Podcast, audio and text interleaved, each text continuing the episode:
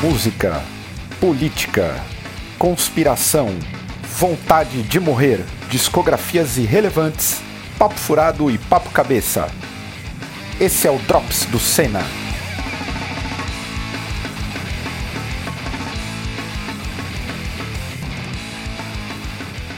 Fala pessoal, como é que vocês estão? Espero que todos estejam bem. Eu sou o Caio e este é o canal Cena. Estamos chegando ao Drops de número 92. Sim, 92 episódios de talvez um podcast aleatório de pessoas que fazem parte do underground pesado brasileiro. Já vou aproveitar e convidá-los a se inscrever no canal, porque tem muita gente que não é inscrita. É só. Se você estiver vendo na televisão, tem muita gente vendo na televisão. É só você ir no seu controle remoto, procurar ali na sua tela, não sei qual o sistema que você utiliza, se é da Samsung, se é Android, se é da Apple. Procura o lugar ali onde você aciona o botão de se inscrever, se inscreva e já deixe habilitado as notificações, beleza?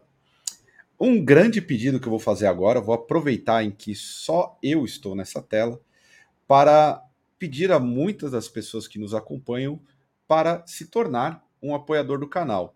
Nós estamos em um momento de certa baixa, sei que a crise econômica pegou todo mundo. É, continuamos em crise, afinal de contas. Então eu vou pedir para que vocês se tornem apoiadores do canal, seja pelo próprio YouTube ou pelo Apoia-se ou até o PicPay. Nesse momento as receitas estão menores, bem menores, e eu estou sinceramente contando com a colaboração de todo mundo. Afinal de contas, os valores é, que tem para ser um apoiador do Senna são bem pequenos. Com três reais você já nos ajuda bastante. Para muitos que acham que o canal em algum momento traz algum tipo de dinheiro ou retorno financeiro, já devo dizer novamente, não há retorno financeiro nenhum, absolutamente nenhum. Mas o pouco que entra, nós conseguimos dar vazão para dar um rango para o pessoal que vai gravar o ao vivo, que é o, continua sendo o carro-chefe do canal, e eventualmente comprar uma ou outra coisa que melhore a infraestrutura e a possibilidade, inclusive, de estar tá gravando esse vídeo aqui, que esse é um vídeo ao vivo que a gente está utilizando o StreamYard, que é uma ferramenta paga pelos apoiadores. Então eu conto muito com a ajuda de vocês. Beleza? Então, dado os devidos recados, deixa eu apresentar a mesa de hoje. Estamos aqui com Vinícius, sempre nosso amigo Vinícius, e a Nata, Vai. para mais um Drops e um belíssimo debate. Debate de ideias, groselhagens, é, talvez um Drops, como diz o Bruno, de edição de colecionador. O Bruno que era para estar aqui, mas teve compromisso, a gente não conseguiu gravar antes mas no próximo domingo teremos Bruno. Por falar em próximo domingo, já vou colocar aqui na tela. Natália, se quiser fazer as honras, teremos a primeira edição do ano do Cena Fest. Quer comentar, Natália? Primeira, mas talvez seja a única. a gente não sabe, é... mas... Então, ó, você que gosta de, de colar junto com a gente, aproveite aí, porque a gente não sabe se vai ter uma próxima depois dessa aí nesse ano. É, a gente vai receber aí nossos queridos crias do metal, né? Que tem, tem os cria do, do funk, isso aí é os cria do metal extremo do Sangue de Bode do Rio de Janeiro, que inclusive estamos aí organizando a turnê com o Senalab, é, a gente está fazendo Centro-Oeste e o Sudeste, então, você que é de outras cidades, que fica longe de São Paulo e tudo mais, prestigia aí. Vai ter Belo Horizonte, vai ter Goiânia, vai ter é, Minas Gerais, vários outros lugares também, outras cidades. São Paulo vai ter várias cidades, mas na cidade de São Paulo, venham aí para o Cena Fest. E se você conseguir, vai na sua cidade, vai no Cena Fest também, porque o show dos caras é muito bom. E também vamos receber o Aforisme, que é a banda do meu coração, gosto demais. É... Os caras mesclam aí, tipo, death metal, grind, crush. Para mim, eles são uma banda de death crush, né? Mas Cada um fala que é de um estilo diferente, mas enfim, eu gosto muito do Aforismo. E para mim é uma banda muito acima, um som muito elevado. É, deveria estar, tipo, aí dentre os grandes, os grandes figurões da, é, do mundo no, no, gênero. E é o som feito aí na, na cidade, uma das cidades maravilhosas que temos no Brasil, que é Salvador. Os caras vão estar aqui em São Paulo, vão fazer três datas. E também aí pelo Sinalab. Então, venham prestigiar. É, você que gosta do, do Beat bem tocado, como diz o Caio, bateria do Aforismo, toca, toca gostoso. Pra caralho. Toca, toca muito. Né? O disco deles é um show de toca Bruto. gostoso. Puta que pariu. Inclusive, acabaram de lançar um disco novo, que o Vini aí tá fazendo participação aí no lançamento. Então, fica a dica. E fazendo as honras da casa, a gente vai ter aí o crossover do Cerberus Ataque, que é o, uma galera que gosta do Mosh Veloz, né? Os bichos são muito bons, muita gente boa, a gente gosta pra caramba de todo mundo do, da banda. E, enfim, eles é, não tenho nem o que falar, porque todos os shows do Cerberus são muito divertidos. Então, é, quem tiver na pegada de. A gente gosta de misturar um pouco os estilos também, né? Então a gente tem aí metal extremo do sangue de bode, que tem quem fale que é black metal, mas eles sabem que não é black metal, eles sabem que é metal extremo, né? E Visual tem... new metal, né? tem o Death Crush aí do Aforisme e o Trash Crossover do Cerberus Attack. Então, aí, para você que gosta da desgraça, essa edição tá prato cheio. Então, ó, Estamos aí, é, já acabou. Últimos ingressos do primeiro lote está quase acabando, então corre aí para garantir seu, seu ingresso por 40 reais. Depois, segundo lote é 50 reais e na hora 60 conto. Então, vem, compra adiantada, ajuda a gente aí a pagar as despesas do rolê. E ressaltando também que, mesmo com o Cenafest, que tem gente que, assim como o Caio falou aí no, começo, que tem gente que acha que a gente ganha dinheiro com o canal. Gostaria muito, viu, de ser remunerada, porque o Senna tem muito trabalho, trabalho pra caralho, mas infelizmente a gente doa nosso tempo, a gente doa nosso trabalho, a gente doa, inclusive até às vezes o nosso próprio dinheiro para poder manter aí, porque somos adictos do underground aí, então, né? É, para quem acha que a gente ganha grana com o Senafest, não. O Senafest é para a gente paga as bandas, paga os solês, paga, tipo, tu, todos os custos que tem de organização e para fazer a, a, a, cidade de São Paulo aí receber bandas de fora também, né? Porque a, a nossa intenção é fazer as bandas circularem. Enfim. É isso aí. Ingressos. O link uh, do festival tá no, na descrição desse vídeo adquira um ingresso, nos ajude a conseguir chegar ao segundo no segundo semestre, né? Então, ah, só essa, um adendo. A, o, o, aguardo que a gente tem. Diga. Um adendo aí que muita gente está elogiando todas as artes aí do Cena Fest e tal, que tem aí ó, o, o Ampli, aí nesse caso aí tem o Ampli no, no bode e tal, sempre adaptado, bem legalzinho. Quem faz essas artes é nosso parceiro Bruno Abate, é, a gente paga para ele também, ó, temos despesas. É, e aí, quem quiser colaborar, é colando no rolê mesmo. Camiseta não vai ter, todo mundo sempre pede camiseta do Cena Fest, porém, quando a gente faz, vocês não compram, então não, não peçam mais camiseta, beleza? É, eu tenho uma ideia, talvez a gente faça uma pré-venda para ver quem, quem queira, não dessa, tá? Eu tenho uma ideia, vou jogar nas redes, se pintar a gente manda fazer, se não, não manda fazer. Então é isso, Cena Fest, dia 15 de abril, lá no Iglesia, tentando manter aí a, já uma certa tradição. É, quem sabe um dia um Cena Fest em Fortaleza, temos aí o um amigo Vini, por favor, ser a pessoa venham. a fazer a, as honras também. Veremos, veremos, o futuro Sim. irá dizer. Vini, você está bem? Cara, eu tô muito bem. Eu fico feliz em, em ver essas bandas num, num, único rolê. Eu tenho um carinho imenso pelo Sangue de Bode, cara, e o Aforisme, né, que foi um lançamento recente também que eu participei do selo. É um festival muito legal. Fiquei muito afim de ir nesse agora também. Mas da última vez que eu apareci aí foi um bate-volta muito maluco, cara. Mas sei lá, né? Vai que eu apareça. É o mês do meu aniversário, então abril. Caralho. Né? Então, olha aí, tem toda uma pressão que eu posso fazer para as pessoas que estão próximas a mim, né? A gastar esse dinheiro aí, né? E tal. Então... Já entendemos o indireta. então, né? Rola isso, mas eu tô super bem, assim, né? Sempre cansado como todo trabalhador brasileiro, mas estamos nessa, assim, estamos bem. E você, Nath, está bem? Eu estou cansada, mas estou cansada por motivos muito bons. Que essa quinta-feira a gente recebeu um show aí bem foda, foi a edição death metal aí do, do Soco na Fuça. A gente recebeu o Escárnio, que é uma banda que é, é, é da Bahia, mas é tem o, um dos Vitors mora em Campina Grande, o outro mora na Alemanha, tipo, cada um, o Nestor, que é baiano, também tá morando em Bauru, tá cada um num canto, eles se reúnem e tal.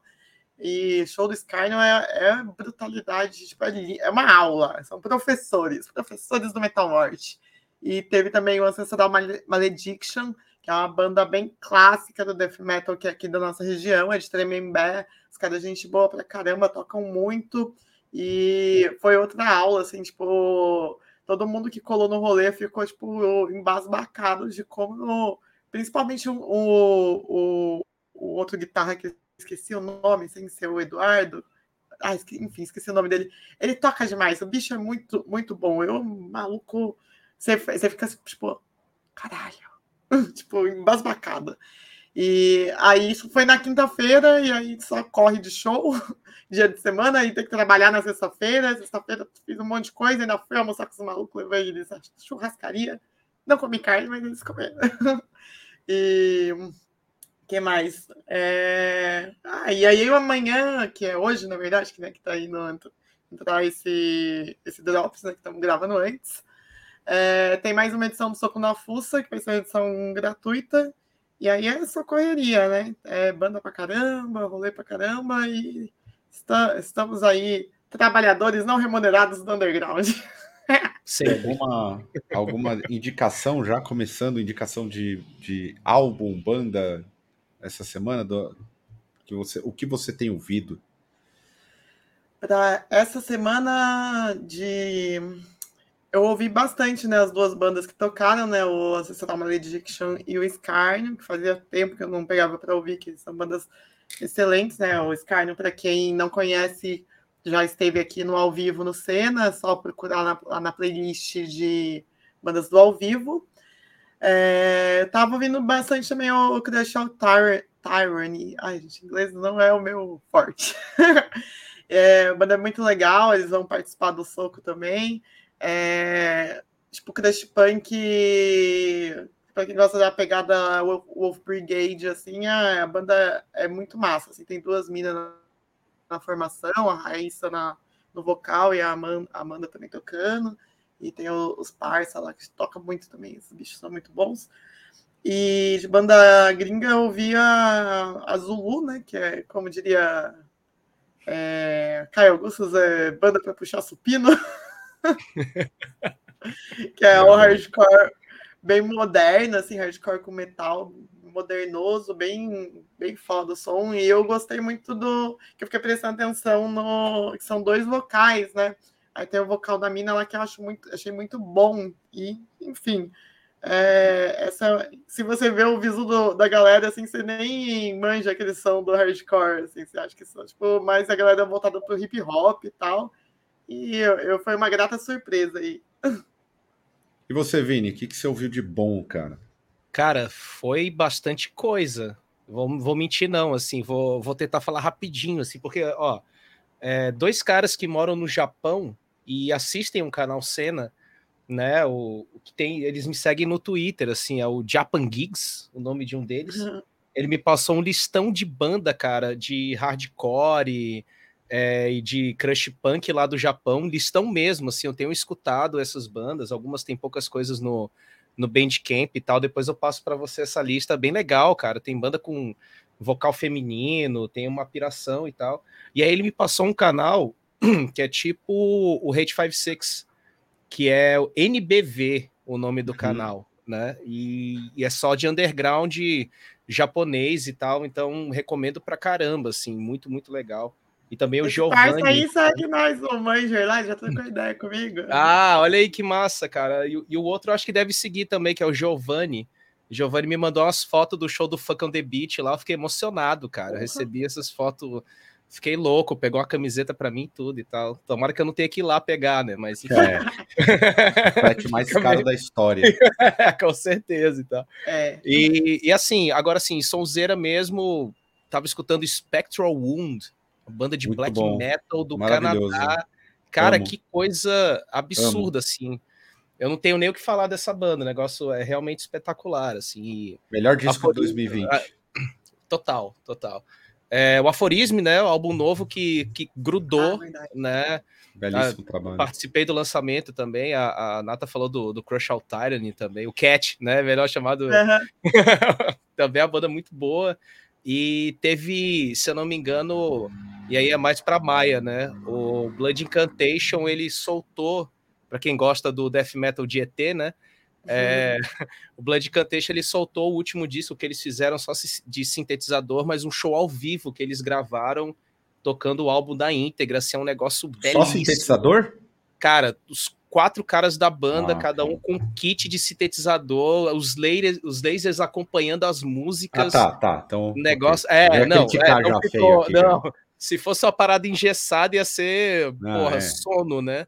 Total, assim, mas tem um tem a vibe visual e tal, foi muito fodida. A banda ficou ao vivo no chat lá na transmissão que eles fizeram. Tá no YouTube e tal, bem legal. Assim, despretensioso suave, tipo disco, assim, tal, mas legal. Uma dúvida que eu tô sobre Blood Cantation é qual que tá sendo a conexão da, desse, dos caras com, com a juventude? Tem alguma coisa? Sabe alguma coisa? Porque eu assim, a, eu, eu vejo eu vejo muita galera, porque assim, o, o vocalista que é um dos calveludos da banda, é. né? Talvez o maior calveludo. Não, não talvez na minha é... cabeça por isso. Na, não, na atualidade, talvez o maior calveludo do cenário Sim, metálico é, mundial. É sensacional aquilo ali, cara. Tem uma simetria. Uhum. a calvície dele é um negócio incrível. O, o Ben, ele tem um projeto é, de músicas de, de synthwave, de dark wave ah. e tal. Ele lança essas coisas em, é em tape então a molecada escuta muito e tal, os caras. É... Não pode ser isso, sabe por que eu tô perguntando? Porque eu fui em um show aqui em São José que só tinha sub-20, só tinha molecada mesmo. E eu vi. É, só sub-20 mesmo. E eu vi várias, vários moleques com camiseta do Blood Incantation. E aí eu, aí eu fui até conversar com um deles que ele gostava do Manger e tal. Aí ele, aí eu falei, nossa, que legal você gosta. Tipo, nem sabia que vocês conheciam, porque eu, achava que o Blood Incantation tinha virado som de velho também. E aí, esse, né, é massa, todo mundo gosta. E aí a gente estava conversando aí, um dos papos foi que boa parte da galera que tava lá no rolê não gostava de som, tinha visu meio gótico ou de visu metaleiro e ouvia K-pop, K-pop e tal, mas Curiosamente, gostava de Blood Incantation e era uma galera que era mais voltada para esses bagulhos de, de anime e tal, mas com um visu de metaleiro, assim. Eu falei, porra, como assim? Aí eu tá fiquei. Tendo, é... Eu fiquei tentando entender qual que foi o. Da onde que surgiu o Blood Incantation com a galera do K-pop que se veste de metaleiro. É, e eles, e eles fizeram uma live durante a pandemia que foi transmitida pelo Adult Swim, né? Que é tipo um canal de animação mais séria, que antigamente era é. do, do Cartoon ah, Network, né? É isso. Então, o Mastodon também fez e tal. Foi um canal que ajudou pra caralho as bandas que estavam meio penduradas, assim, na, na pandemia. Então, eles têm umas ligações, assim, com, com vibe de ficção científica e tal. Então, tem é bem, bem nerdola, assim, tal. Nerdola. É, nerdola pra caralho. É, total, total. Muito bom. Eu sou fã pra cacete, assim, tem tudo. Tá então foram Bom. esses. O último foi o Blood Incantation. Vou, foi vou ao, ao vivo. Aí. Cara, faz uma imersão em casa, uns laserzinhos de, de PowerPoint. Coloca uma peruca aqui, já fica tipo calveludo. Pronto, Cara, pega ó, um tecladinho. Pronto. O que eu ouvi essa semana? Full of Hell e o Primitive, Primitive Man que lançaram o Suffocating Ha Hallucination. Disco de gente triste, mas va vale a pena conferir. E o do é, Full of Hell tava nota. bom? Eu não ouvi. Tava, o Full of Hell tá bom? Tava bom, tava bom. Eu, eu, o Full of Hell só foi ruim no Setembro Negro. Eu, o pessoal aí sabe que eu achei horroroso. É, não vou opinar, nos, eu só vou dar as dicas porque vem aí um quadro novo no Cena e eu vou começar a falar sobre discos específicos. É, o Aforisme com Entranhas do Subsolo, belo disco. Vou me limitar a apenas falar sobre isso. Murder Capital, Gigi's Recovery, Indie, triste pra caralho. Esse eu vou falar porque eu não vou colocar no, no, no programa. Murder Capital, Gigi's Recovery. Você que gosta de ter uma franja vegan, é o seu som.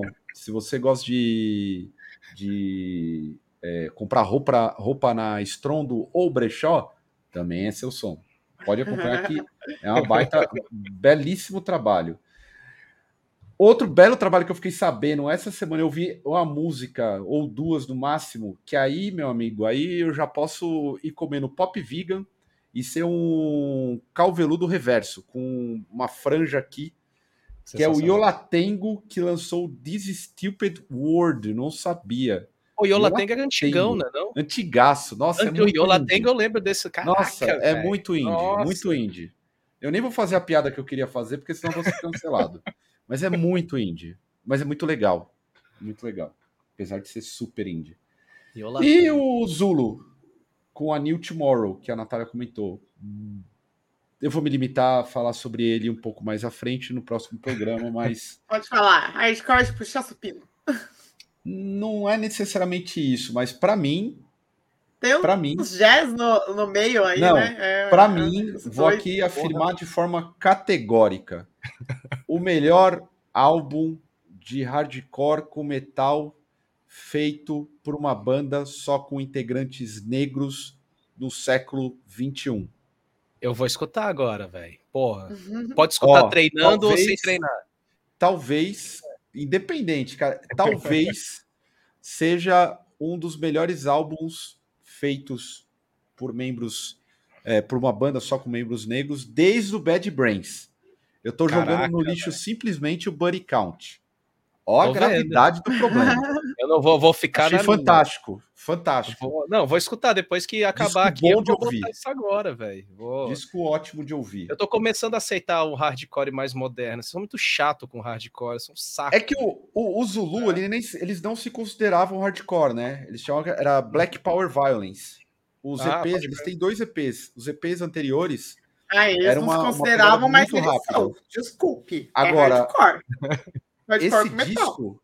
Não, é hardcore com metal, mas antes eles não se consideravam hardcore. Era Black Power Violence. É, era isso. Os discos tinham altas pegadas grind. E nesse aqui eles ficaram mais pop. Mas enfim, ouçam esse disco, falarei dele em breve, num, ah, num programa específico. Baita eu esqueci, eu esqueci uma parada aqui também. O quê? Do, do, do Hot, cena ao vivo é, que ah. rolou, né? Eu com boné aqui. Eu lembrei quando eu lembrei agora quando tu falou, é, porque o mendigo fala, né, da questão do grind vindo hardcore.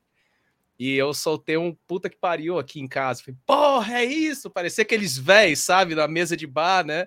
E aí, quando o mendigo soltou aquela, eu falei, ah, é, a defesa do, do, do hardcore e tal. Mas assim, eu vou elogiar, cara. Parabéns pelo trabalho de vocês. Porra, a captação de som do Cena ao vivo ficou espetacular. É, o Emiliano é um absurdo, aquele Toca baterista.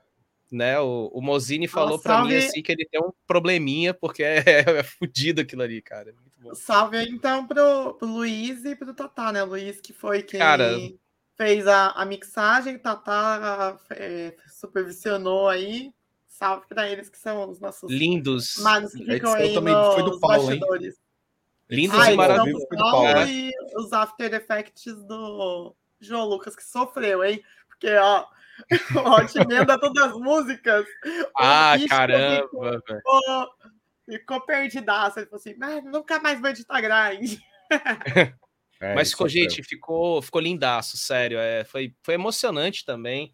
E, e para mim foi assim, em termos de captação de som, eu achei o. para mim foi o melhor do, do Senna, cara. Ficou realmente muito bom, porque grind realmente deve ser complicado. Tipo, o grind é. do Hot deve ser complicado pra cacete você editar aquilo ali, cara, porque é, é difícil uma banda de grind parar entre uma música e outra né? Porque quando uma música acaba, você já espera a caixa da bateria marcar ali, né? Tipo, é, sei lá, tipo o show do, do Besta, por exemplo. Então, assim, é, foi um desafio foda e ficou bonito. Entregou legal pro caralho. Dos melhores ao vivo do Senna, assim, indo e voltando. Então, muito bom. Assistam, hein? Assistam. Saiu ontem. Realmente tá muito bom. A gente acabou atrasando em uma semana, mas vale o confere aí. É, o Hot, enfim, no Senna. Muita gente pedia, pedia. A gente começou aí 2023 em grande estilo. Por falar em 2023 eu sinto que é um ano atípico, né? Atípico que eu quero dizer, eu esperava um pouquinho mais de paz, mas nós estamos no Brasil, o capitalismo está em uma fase de crise aguda e teve uma matéria aí que pegou todo mundo de surpresa, gerou muitos debates essa semana, que é o caso de trabalho escravo em vinícolas brasileiras, que literalmente colocou às vistas o problema da terceirização. E aí eu quero fazer, antes de abrir para o debate, um debate rápido sobre o tema, essa terceirização que ganhou um aspecto devastador desde o golpe de 2016. Essa terceirização que foi, aprova foi aprovada em inúmeras leis para aprofundar a, ter a terceirização nas empresas é, no governo Michel Temer, porque todo mundo só lembra das merdas que o Bolsonaro fala. Continua. Hoje ele tá quieto, né? Porque ele tá fora do holofote. Mas todo mundo lembra das atrocidades que o Bolsonaro falava e esqueceu literalmente que quem pavimentou a desgraça da economia do país se chama Michel Temer, no golpe contra Dilma em 2016. Então, esse caso, é, vocês chegaram a ver, acompanharam, porque é um caso assim absurdo. Vou até citar as vinícolas: Aurora, Salton e a outra que esqueci o nome agora. Garibaldi. Garibaldi. Essas três vinícolas terceirizavam o trabalho. É sempre, são sempre empresas terceirizadas que não são fiscalizadas. A gente já viu esses casos em grandes marcas de roupa. Enfim, é, a terceirização é sempre um problema e sempre está por trás de grandes corporações. Eu sou um sujeito terceirizado numa atual empresa Uh, eu queria que vocês comentassem um pouco sobre esse caso aí dessas vinícolas. É, eu tenho que colocar aqui que a, eles, as vinícolas falaram que não tinham conhecimento, mas Nossa. obviamente tinham, claro que tinham. É, mas o, o, ponto que eu acho interessante é que todas essas, o, o, as cabeças de todas essas vinícolas eram de personalidades que sempre super criticaram as políticas é, sociais do PT, como Bolsa Família, por exemplo, tipo, todo, tudo que era de política assistencial, é, sempre estava metendo pau, que nessa cara, tipo, pronunciando publicamente contrário, mas por quê que, que essa galera não quer? Porque quer manter a mão de obra escrava, semi-servil, exploração para caralho, para tipo, maximização dos lucros a todo e qualquer custo, né? E assim, a, a cara, tem, é tanta coisa, sabe, que, que, que dá para amarrar isso aí. É, a gente tem que lembrar que a, a riqueza concentrada no Brasil ela é histórica, ela é colonial, não tem, não tem para onde a gente fugir. Né? Um, um sistema de escravização que tecnicamente durou ao longo de 300 anos, né, até a Lei Áurea, por exemplo, e que permaneceu depois da Lei Áurea e que ainda permanece.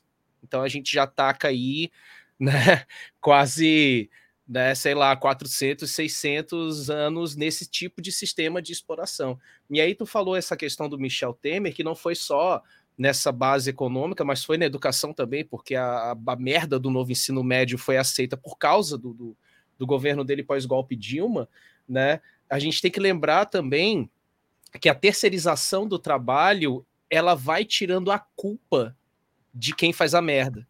Entendeu? E não, Quando a Nata tem fala... fiscalização, né? nunca tem fiscalização porque ele hierarquiza, obviamente no melhor do sistema capitalista, né? Você hierarquiza e burocratiza mais ainda, né, os caminhos. E aí quando você encontra o fundo do poço, ninguém tem culpa. Ah, a gente só descobriu aqui, da próxima vez a gente vai fiscalizar melhor quem a gente contrata. Quem contratou não sabia que estava acontecendo, entendeu? Não isso sabia. acontecendo, é, não sabia, né? E isso acontecendo na nossa cara. E, e, tipo, esse é um dos setores da economia exportadora brasileira. Eu lembro que desde moleque, quando a família se reunia para assistir Fantástico na TV, a gente via sobre casos de denúncia de, de exploração de trabalhos análogos à escravidão. Análogo que a gente fala porque, enfim, né? É, é, algo que é proibido por lei, né? Mas são uhum. trabalhos de base escravocrata, assim, tal. E a gente vive ainda num país que é um resquício de tudo isso. Tem famílias que são beneficiadas por documentos de, de doação de, do período colonial, tá ligado? Que, que tem como comprovar isso aí, né? E detalhe é que o, os trabalhadores eles relataram que eles tomavam spray de pimenta e choque, eletrochoque também. Tipo, era um negócio, uma coisa tipo violenta mesmo, não era só tipo, é além de ter todas as questões que faziam eles ficarem devendo, né? Porque eles tinham que comer no, nas vinícolas, e aí eles com preços absurdos, né? Porque eles moravam lá, né? E aí estavam com dívidas que nunca poderiam ser pagas. É, além de né, que é um bagulho escroto, né? Que já é, é tipo, forçava eles a, a permanecerem nessa situação quando qualquer coisinha que eles fizessem, tipo, contrária, que, é, ou que não fosse de agrado da, da galera que supervisionava eles, eles tomavam uma porrada e choque, spray de pimenta na cara e foda-se, sabe? Tipo, bagulho cruel pra caramba. É, é, é bizarro, cara, é bizarro. Eu acho, vi problemático, né? Muito problemático. É, eu acho interessante o quanto o quanto isso expõe é, não só o e eu não, não quero dizer, não quero falar em atraso mais, porque esse problema da, de trabalho análogo à escravidão também acontece dentro dos Estados Unidos da América. Isso uhum. não é um problema Sim. do Brasil, isso é um problema do capitalismo. É, eu achei muito interessante a fala do, do deputado na Câmara, que o cara conseguiu a proeza de ser expulso do, do Patriota, se eu não me engano. Foi. Dado o nível, o nível de racismo e xenofobia da figura. Um sujeito grotesco. Grotesco, no caso, que é, é, é, é assim, eu, eu, realmente espero. Eu, eu sou muito contra. É, sempre peso muito com a questão da lei, né? Mas nessa eu tô meio advogado Paloma, que o, a lei seja aplicada de forma é, agressiva contra as empresas terceirizadas, mas fundamentalmente com quem terceirizou o trabalho Sim. e não fez é. sequer um trabalho de fiscalização. Por quê? Eu tenho que apontar isso porque normalmente as empresas terceiras são pequenas, pequenos negócios, pequenas empresas que é de gente fodida também. Sim. E aí você acaba sempre penalizando o mais fraco e o, o maior sai impune, porque é um grande absurdo essas vinícolas falarem que é não justamente... sabia disso. Nossa, não, just... Elas já fazem isso propositalmente, porque aí elas vão ter a alegação de que ah, eu não sabia, a gente vai mudar de, de fornecedor de, de, ser... de prestação de serviço. É uma coisa que é, é muito fácil você fazer isso. Eu acho que tem que penalizar sim é, a, as principais, né, as vinícolas em si, porque do, o problema da, da, da, terceirização é que tira a responsabilidade de quem efetivamente. É, tipo, você acha que eles não queriam efetivamente ter esse tipo de mão de obra? Claro que Claro que teria. Óbvio, óbvio. Só que assim, não, pega mal, né? Se a gente fizer isso, vai pegar mal, né? Então vamos fazer o quê? Vamos contratar uma, uma terceira aí para ser de serviço de bode expiatório? É isso que eles fazem. Mas e o, e o mais louco é que essa tal da empresa, a Fênix, ela já era uma, um racha, entre aspas, porque isso é comum em empresas privadas aqui no Brasil, você mudar o nome fantasia para poder mudar o CNPJ, continuar com a mesma empresa, uhum. só que com outro nome. Isso é um clássico, clássico. da empresa uhum. privada brasileira. Isso aqui a galera faz isso de boa e tal, né? Como a sonegação de cara que é bilionário, porque não precisa pagar. Só se endividar, ele vai pagando com aquilo que ele vai recebendo. Então, o que, que acontece? Essa Fênix, ela já era o, o, a mesma empresa que já tinha sido denunciada, já tinha sido autuada por, esse, por essa mesma questão, e os caras simplesmente mudaram o nome, criaram uma outra empresa só para continuar prestando o mesmo serviço e tal. Aí vai chegar uma vinícola dessa, numa notazinha mequetrefe do caralho, é, dizendo é, é, ridículo aquilo ali. E falando, é, mas é uhum. porque as políticas assistencialistas estão, como é que é, diminuindo a mão de obra. Cara, eu li essa porra, velho. Falei, caramba, bicho, parece documento do período colonial, né, de, de, de doação de terra, cara, de, de utilização de mão de obra escrava, cara. A galera colocava nos termos é, da compra e venda de pessoas escravizadas, do, colocando esse tipo de justificativa. Entendeu? Uhum. Então, cara, é, é uma parada assim que, que chega a ser. É, é nojento, cara. É nojento. E você. E é mais assustador ainda você sabendo que esse não é o único caso não é um caso exclusivo e também não é novidade Meu irmão, se pegar São Paulo, a cidade de São Paulo, é...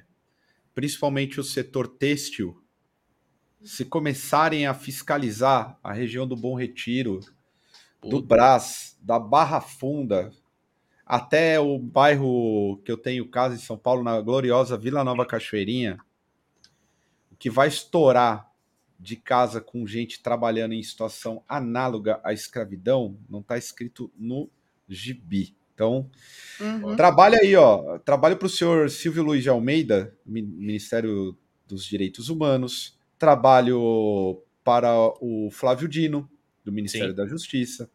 Espero que esse pessoal aí é, atue fortemente contra esses casos, né? É, uma coisa que a gente comentou até no primeiro Drops, que quando falou do caso dos, dos Yanomamis lá, é, é, a partir de agora que a gente vai saber o que, que realmente aconteceu com o Brasil nesse período de pós-golpe, né, do Michel Temer e do Bolsonaro, porque tudo era encoberto, não tinha divulgação em imprensa, só saía as coisas que eram tipo muito de interesse mesmo, né, da, da própria imprensa. E mas de resto a gente não não sabia de nada, né? Então agora que que, que a gente está com com o Lula e toda, toda a equipe de, mini, de ministérios e tudo mais, agora que a gente vai começar a saber o que que tá, tá o Brasil de fato, né? O que que é. acontecendo, porque essa, é, esse caso da, dessa denúncia poderia ter sido feito quando estava o Bolsonaro ainda, né? E não, Com não certeza. aconteceu. Acho que elas contratavam, há uns três anos já usavam a Fênix como uhum. contratante uhum. de, de terceirização de mão de obra, né? Então, até discutindo, a Nato falou um negócio interessante desse lance da, de descobrir agora o que, que rolou, né? Até o caso do MEC lá, do desvio do, do dinheiro da educação para os pastores, já está sendo discutido e a galera abriu uma vala pesadíssima com relação a isso, né? Então, meu irmão, é, vão ser quatro anos de governo Lula, cara, só naquele esquema de chutar bosta seca de vaca, e quando tu chuta, vem o cheiro de baixo, assim, tá. E tá agora, foda, até assim. já entrando no governo Lula, um problema real que tem a ver com toda essa circunstância que a gente está falando, e agora é o momento, quem acha que a gente não critica é, o governo por ser do Lula, vai ter muita crítica aqui, tá? Queria deixar claro. Tem gente que acha que a gente não vai. Mas eu já começo a me segurar e vou dar até julho. Pra, até julho eu vou ficar bem na minha. Mas eu queria colocar aqui o problema do, do imposto sobre o combustível que foi retomado, né? A cobrança do PIS e COFINS. E aí a pergunta que eu quero começar com a Natália, porque ela adora ir no posto de gasolina quando a gasolina está abaixo do preço normal. Você acha que é uma política necessária para o momento, a retomada é, desses impostos, Natália? Então, precisa, porque quando ele foi, quando foi tirado, né, pelo Bolsonaro, foi uma medida eleitoreira, né? Ele fez isso para tentar se garantir junto com, com a base dele dos caminhoneiros e tal, e a população em geral, porque não sei se vocês lembram que a gasolina estava seis e cacetada, né? Tipo, tava muito cara e ele, a, ele fez, tomou essa medida aí é, de tirar, e esses impostos eram impostos que são importantes para desenvolvimento e educação, sabe? Tipo, é, é algo que tipo, o Bolsonaro tirou, mas ia, é, tira daqui, mas descobre de lá. Então eu entendo que ele tem que voltar. Então, é, é, nesse aspecto, o, quem vai tomar paulada vai ser o Haddad. Mas quem tomou a medida de forma eleitoreira mesmo, porque lembra que a gente debateu pra caramba isso o, ano passado? Foi o, foi o Bolsonaro para tentar ganhar, ganhar a eleição, né? E felizmente não conseguiu. Mas é, é uma coisa que vai pesar muito e eu não sei, eu não sei como que tá aí o Ministério da Fazenda para poder minimizar é, o, o, preço dos combustíveis, porque ele tem, ele vai tipo, virar meio que a, tipo, a fileira de dominó quando você derruba o primeiro. Aumentou uhum. o combustível, vai aumentar o preço de alimentação, aumentar o preço de serviço, aumenta tudo, né? Então, eu não sei qual que vai ser a conta da partida, mas é, é um imposto que foi tirado de forma irresponsável, né? Então, é, eu, não, eu não sei efetivamente o que dizer, sabe? Eu vou sofrer, eu já estou sofrendo, inclusive, né? Porque é, a gente que tem banda e tá fazendo muita. Como é, passagem de avião, essas coisas são muito, caras, a gente tá sempre tipo, tra, é, transitando de carro e é uma coisa que vai encarecer muito, né? E agora, na vida do trabalhador comum, que é o que nós somos também, é, vai ser osso. E eu já estou pensando em voltar a usar minha bicicleta como meio de transporte. Vini, a pergunta que não quer calar: imposto é roubo? Cara, ah, nossa, velho. Então, de acordo com, com o anarcocapitalismo, sacanagem. Pior que eu tô tendo que explicar, pior que eu tô tendo que explicar isso em sala de aula, cara, porque quando eu falo de anarquismo, tem alguns meninos que, que falam sobre. Ah, o que? O anarcocapitalismo? Não, não, não, não, não, não, pera, pera, pera, parou, parou, vamos aqui, de, vamos devagar. Como tá né? difundido, Mas... né, essas ideias? Tá, tá demais, assim, mas em compensação tem outros que vão em cima do, do problema. Obrigado, galera, por essa ajuda. Mas assim, a, essa questão do imposto, a gente tem que entender que, por mais que as atitudes do, do Bolsonaro sejam idiotas, porque ele é parte de uma classe idiota, né? É, a equipe dele fez tudo muito bem amarrado. Até as dívidas que a nova gestão, no caso PT, assumiriam e as dificuldades, elas foram calculadas, porque dá para calcular isso aí. Receitas futuras, enfim, né? O que é repasse financeiro, o que não é.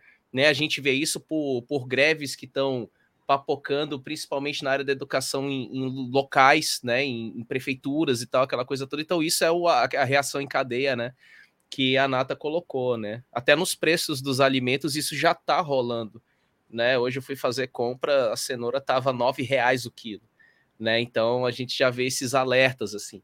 Só que o problema é que o Brasil ele precisa de receita para limpar a sujeira né? E não foi só uma sujeira no Palácio do Planalto, não, foi uma sujeira de ordem econômica. A gente está vendo isso aparecer agora, né? Desvio de dinheiro do MEC para pastor e tal. Então, assim, isso só na, na, educação. Imagine nos outros setores o que não tem aí de, de rombo, né? E essa questão toda. Então, infelizmente, é uma questão necessária, mas, pelo que eu entendi da política que está sendo feita, eles aumentaram parcialmente, né? Pegaram a uhum. metade do aumento, e aí eles e aí eles pegaram o, o quebra-pau com o Banco Central. Por quê? Se eles aumentaram só metade do valor que seria o imposto, isso vai ter que forçar o Banco Central a diminuir a cobrança de taxa de juros. Que é uma, é uma bateção de cabeça que o governo Lula está fazendo já desde o início da gestão, essa, esse enfrentamento né, com a questão do Banco Central. E aí tem um outro ponto também, se eu não me engano, É, eles aumentaram também o valor da exportação, do valor de, de exportação né, do combustível, e não aumentaram o de combustíveis para aeronaves e também o gás é, veicular. Né? Então foram dois combustíveis que eles não mexeram assim ah. até então, né? Só te interrompendo para fazer acrescentar a informação também que o etanol aumentou só dois centavos, assim, a, a, a, proporção foi bem mais baixa do que da gasolina, que o Brasil uhum. é um grande produtor, né, de etanol. Por então, que, só... que, o etanol, o etanol, a gente é autossuficiente, a gente que produz, o que, que o etanol Totalmente. tem que acompanhar, né? É uma. É, é bizarro. É, é aquela coisa do, do privado ali, né? Aquela economia mista que chega uma hora que ela vai ferrar né, pelo setor privado, né? Então é, é complicado, assim, então. Aí o pessoal coloca papel no aqui, negócio papel da, do leigo. Da papel leigo é do tipo, né? pô, etanol é a mesma merda. Ah. Não, mas o Caio, é porque aí a, a, o, esse, como o Vini pontuou, né?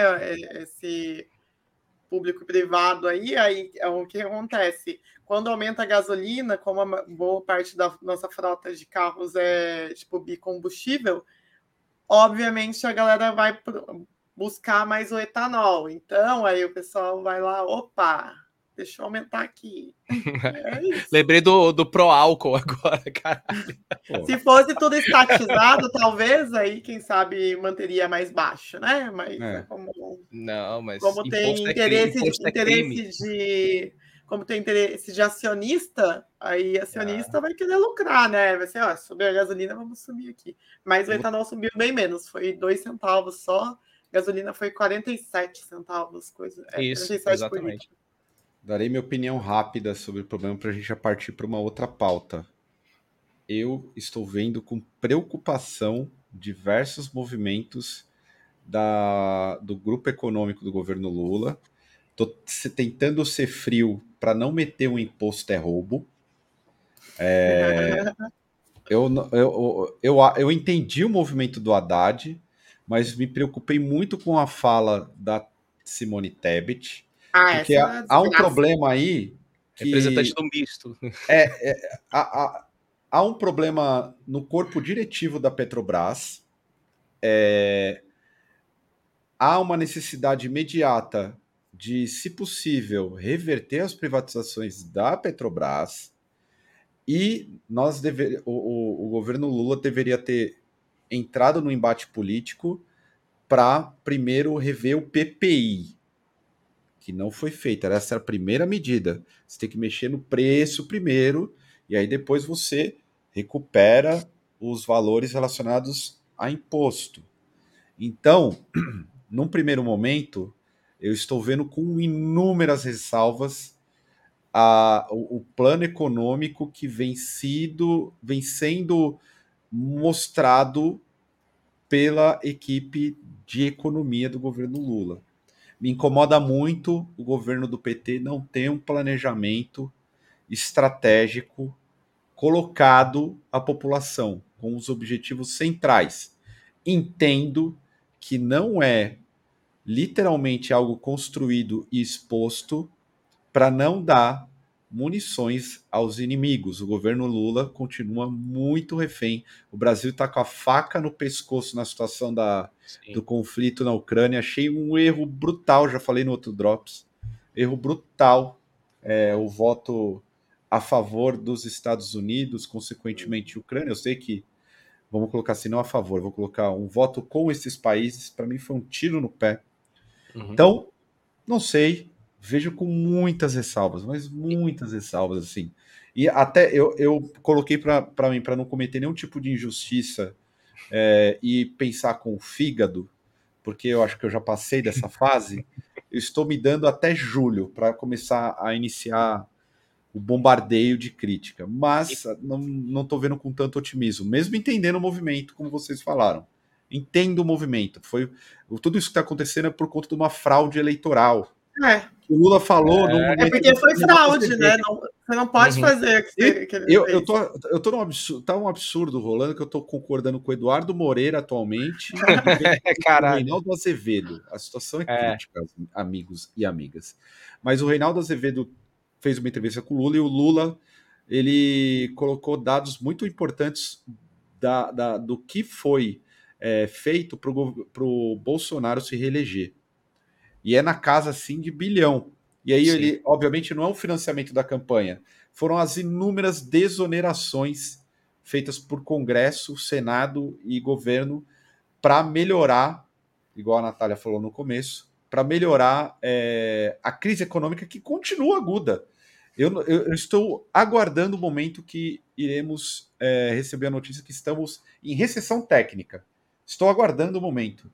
Assim, e assim, tá chegando essa hora. E Caio, tem que ver também que se eles permanecessem com a medida que o Bolsonaro fez na gestão anterior, eles poderiam ser enquadrados em irresponsabilidade também. Exato. Tem isso. Então uhum. tem, tem um movimento, porque, como você falou, a faca no pescoço continua. Então a galera tá parada esperando uma escorregada, né? Que foi o que aconteceu né, com a Dilma, que não foi uma escorregada, mas foi um movimento que eles se utilizaram dessa, desse crime de responsabilidade para poder fazer um golpe institucionalizado e a mesma coisa. Não, a escorregada que depois né, nem foi comprovado que não foi pedalada. que né? não foi e que não foi pedalada, exatamente. Então, assim, a, esse lance do, do PT tá, tá nessa nesse pisar de ovos aí também é uma coisa é, que me preocupa pra caralho, né? E outra, cara, a gestão Bolsonaro ela não pode mexer na máquina pública. Que, de, o tanto que eles é. falavam da questão de mexer na máquina pública, aqueles vídeos de reunião que mostrava que teve a, o caso de passar boiada, de acabar com o serviço público, eles não podem fazer isso, porque isso está amarrado dentro da Constituição. Então o que, que eles é, fizeram? É, eles fizeram outras, eles fizeram outras coisas por fora. Então essas concessões e medidas e que passavam só por uma canetada, cara, isso gerou um, um rombo, assim, um abismo fudido, cara. Eu não queria estar na cabeça dos economistas, assim, da, da gestão do PT agora, velho. Sinceramente, cara, a galera deve ter deixado uma teia de aranha muito fodida, assim. É Eu acho como que... a gente falou antes na, na pauta anterior, agora que a gente vai saber como está o Brasil de verdade. É, eu, eu tô bem preocupado. É, o Lula tem que ficar ligeiro com quem tá no, dentro do governo dele. Senão ele vai ser comido por dentro. É esse que é o grande problema. Uhum. E até falando em economia, um dado que surgiu também essa semana aí é sobre a questão de uma situação relacionada à ansiedade, né, Natália? Tipo assim, os países com uma sociedade mais ansiosa, coisa assim. É, foi a questão da saúde mental, né? O Brasil ficou em antepenúltimo lugar no ranking de 64 países, é, perdendo só para a África do Sul e para o Reino Unido, né? É, então, é, isso daí, é, essa pesquisa foi feita é, mais com foco em relação ao pós-pandemia, do Covid e tudo mais, porém, eu não acho que tenha só a ver efetivamente. Obviamente que ninguém vai ter saído ileso, né? De período de reclusão de dois anos, é, gente, muita, muitas perdas e tudo mais. Mas eu não, não acredito que seja só por conta da pandemia em si que a, tipo, os índices de ansiedade e depressão subiram tanto assim no Brasil. E sim por conta da também, né, um dos principais fatores para mim é essa questão de falta de perspectiva, né? É, você, tipo, todo mundo, a gente está em uma crise, né? E já está há algum tempo. É, muita gente não vê mais sentido em, muita coisa, né? Tipo, porque não, não consegue tipo, trabalhos que façam sentido para elas, né? Tipo, porque são trabalhos de hiperexploração, a gente está com tudo caro, as pessoas estão com a questão do lazer reduzida para caramba, né? Porque a gente não sem dinheiro, a primeira coisa que se, cor, se corta é lazer e cultura, né? Então, é, eu vejo o índice junto aos jovens está muito alto também. Eu queria ter um dado eu não tenho esse dado, porque não saiu isso na pesquisa. Mas eu vou falar essa palavra, senão desmonetiza o vídeo, né? É, de jovens que optam por um, um, caminho mais drástico tem crescido absurdamente. Sim. E o, o índice de ansiedade e depressão entre os jovens, pessoas com menos de 25 anos, é o que mais cresceu, né? E Aí a gente tem que entender o porquê que é, todos, é, todos esses fatores, como que isso está tá abalando é, a nossa juventude, que não tem perspectiva de estu não quer estudar, tipo, trabalha trabalhos para tipo, ganhar grana, qualquer coisa, foda-se, sai fora também, e, enfim. É, a internet é tem um papel fundamental nisso, hein, Nata? Acho que tem também, porque como foram dois anos reclusos, né? Se bem que a molecada também estava tudo saindo durante a pandemia, né? É, Mas como foram dois anos reclusos, é, sem a, a, a, sociabilidade, ela é importante, né? Então, é, não, tipo, quem tem menos a escola, sei lá, ensino fundamental e ensino médio, sabe? É importante você ter a convivência com outras pessoas é, da sua idade, mais. Vini pode falar melhor do que eu sobre isso, né? Que ele é professor e, e ter a, as aulas remotas que foram horrorosas, né? Ninguém aprendeu nada, foram dois anos jogados no lixo, porque a aula remota a gente já entendeu que foram dois anos perdidos, né, para a juventude. Isso daí é, fez a galera ficar muito na internet também, algo que foi desconectando. Então, acho que eu, eu tenho para mim que estou no meu período mais low-fi da minha existência. E é um período que eu estou tentando melhorar, sabe? E aí, quanto mais consumo de internet você tem, por mais que nós tenhamos aqui um canal no YouTube, eu acho que isso trabalha é, diretamente aí nessa questão de saúde mental. E, e você, em sala de aula, percebeu a, a galera muito ansiosa, Vini? Você que lida com. Cara, todo dia. Muito jovem.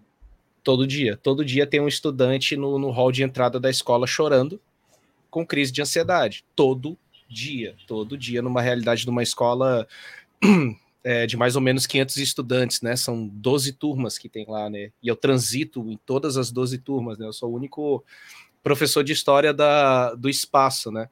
Apesar de ser uma estrutura de ensino aqui no Ceará, né, que hoje tenta se replicar no Brasil todo, né? Você ter disciplinas como projeto de vida e tem uma, uma disciplina também chamada professor diretor de turma, que é um professor que cuida de uma turma do ensino médio durante os três anos, ele acompanha essa turma, né?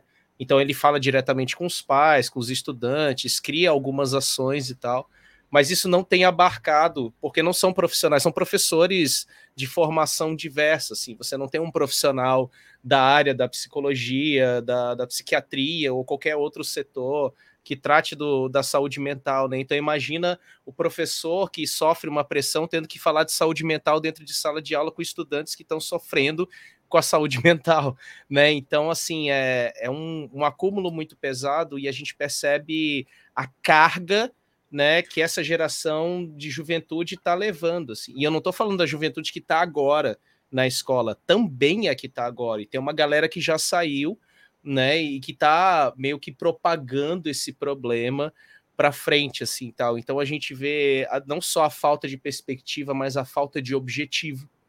É, entendeu? É, falta de é, objetivo é muito importante. O que o que, que o mercado oferece para mim para eu me empolgar e, e, trabalhar? Né? Então, assim, eu estava hoje conversando com o meu querido amigo Jorge Matagato, vocalista da Diagnose, a gente se encontrou hoje rapidamente para conversar, e eu estava falando para ele sobre esse lance do, do underground, por exemplo, né? Tem gente que chega para mim e fala: Porra, Vini, mas esse lance da grana, cara, tu aparece em canal e tal, lança banda pra caralho, não sei o que e tal. Eu falo: Não, não dá. Aí a galera fala: E por que, é que difícil você... a galera é, entender e fazer é, essa conexão. É, né? cara, mas é difícil a galera falar: ah, Então por que, que você faz? Eu falei: Bicho, se eu fosse entrar a minha cabeça só na educação, velho, eu já tinha enlouquecido, maluco, eu já tinha quebrado tudo aqui né? Já tinha atacado fogo um monte de lugar e tal. Então, assim, a, a, gente, por causa da saúde mental, a gente cria válvulas de escape que também são caras. Elas não são, elas não são gratuitas, são custos pesados, cara. Isso mexe com todo mundo, né? Meu, é, pensa, Nossa. É, deixa, desculpa só te interromper rapidinho, não, Vini, que eu queria só colocar uma coisa que a gente aqui em São José está fazendo algum, correndo atrás de patrocínio, essas coisas, para fazer alguns eventos gratuitos para atrair a juventude, porque a galera não é, precisa, para conhecer o underground, assim, sabe? Tipo, tendo a noção de, do que, que é uma comunidade que a gente forma, né? Faz parte. Uhum. E a galera não tem dinheiro, não tem dinheiro mesmo, assim, sabe? E aí, tipo, eles só vão nos rolês que são de graça, porque eles não têm da onde tirar, tipo, 20 conto para pagar a, a entrada. Então, a gente pensa assim, puta, vamos fazer alguns rolês de graça que a gente atrai essa galerinha para eles conhecerem e, ter, e ter, começar a ter esse senso de comunidade para ver se eles se empolgam, se eles gostam, se eles uhum. sentem parte de algo e tem essa identificação. É, só um outro ponto que eu queria colocar também, que é, é boa, que eu mencionei que é boa parte é em relação aos jovens, mas um, um dado que é bem, bem importante é que o, os trabalhadores de escritório estão todos surtando.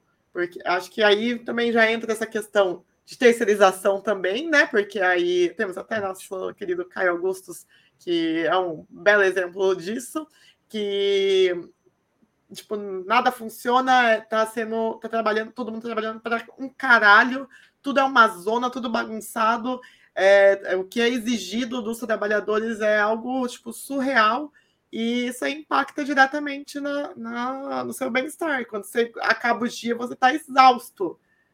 Tipo, os trabalhadores de escritório, né? Aí no, tem a TI, tem os call, tem, temos call centers também, temos é, parte de administração, contabilidade, enfim. É, essa galera tá toda, todo mundo tá adoecido também. Isso é algo complicadíssimo. E tem também o, os empregos mais explorados, né? Que eles estão sendo ainda mais explorados. Aí é, não tem como você ter saúde mental se você não consegue pagar. Você acabou de falar do preço da cenoura, né?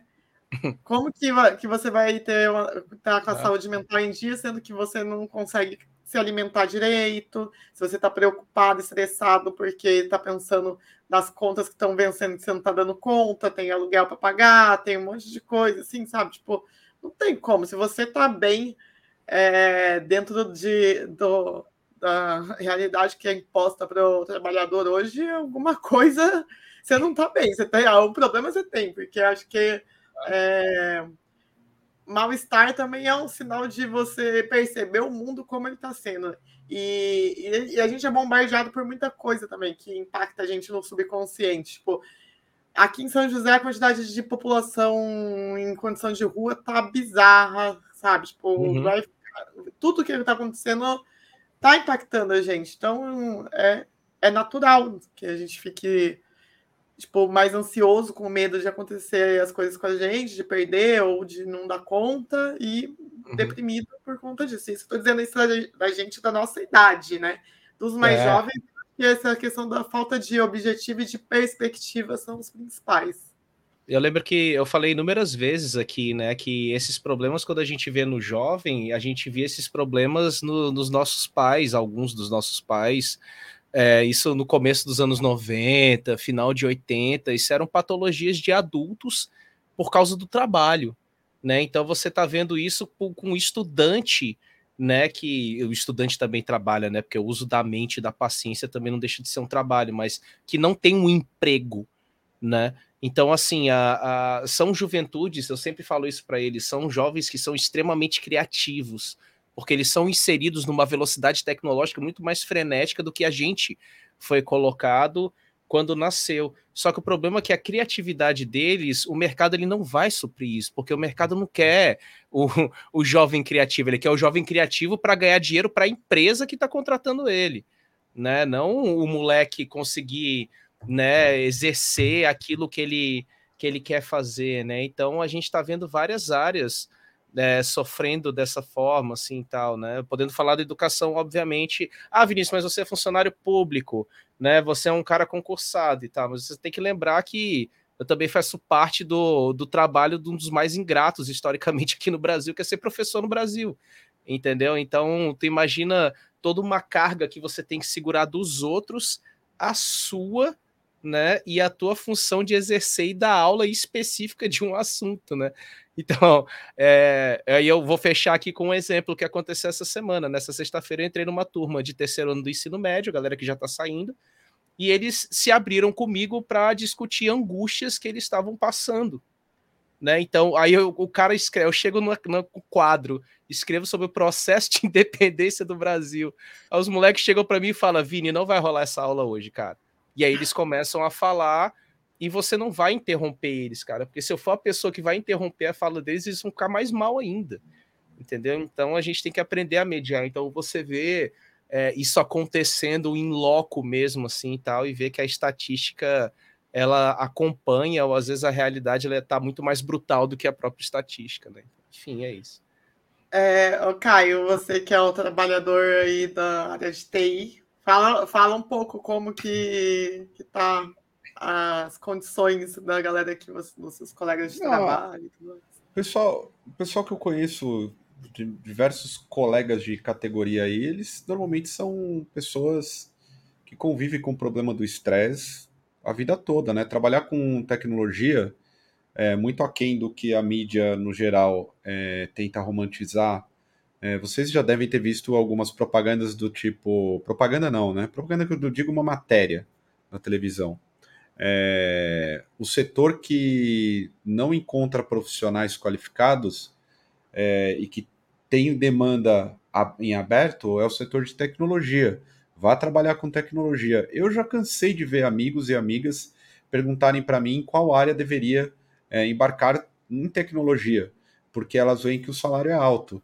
É, os salários em tecnologia, em sua maioria, não são altos, mas são salários minimamente dignos. É, falar que é alta é um exagero.